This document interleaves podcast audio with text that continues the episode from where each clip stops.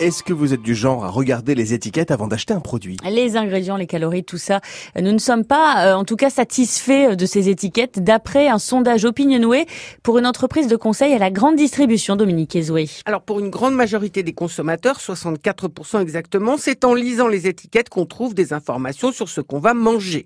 19% suivent les conseils de leurs proches, 17% s'en remettent aux nouvelles applications comme Yuka ou MyLabel qui décortiquent la composition des produits et leur attribuent une note en suivant la grille du Nutri-Score. Mais quand ils lisent les étiquettes, ils ne sont pas satisfaits.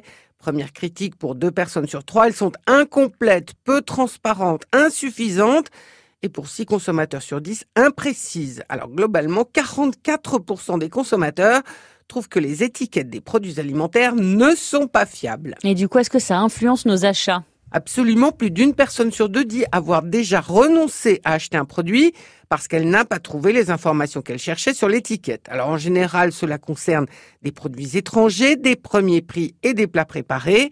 9 consommateurs sur 10 poursuivent trois objectifs quand ils lisent les étiquettes. Ils veulent consommer des produits de meilleure qualité, de préférence made in France, et bon pour la santé. Et pour cela, ils regardent d'abord la composition, la provenance et la date limite de consommation.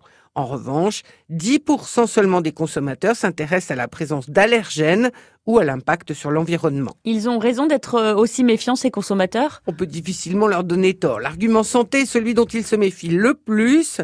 22% des consommateurs voudraient même que les affirmations du genre faible teneur en graisse, sans sucre ajouté ou produits détox soient imprimées en plus petits caractères, voire qu'elles disparaissent purement et simplement des emballages.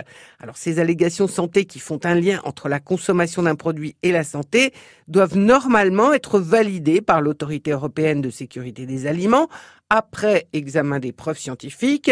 Mais faute d'effectifs pour traiter les demandes des industriels, ces affirmations sont imprimées en attendant le feu vert. Autre indication qui suscite la méfiance, les images qui cherchent à convaincre que le produit est naturel, par exemple, images de campagne, alors que le produit sort d'une usine.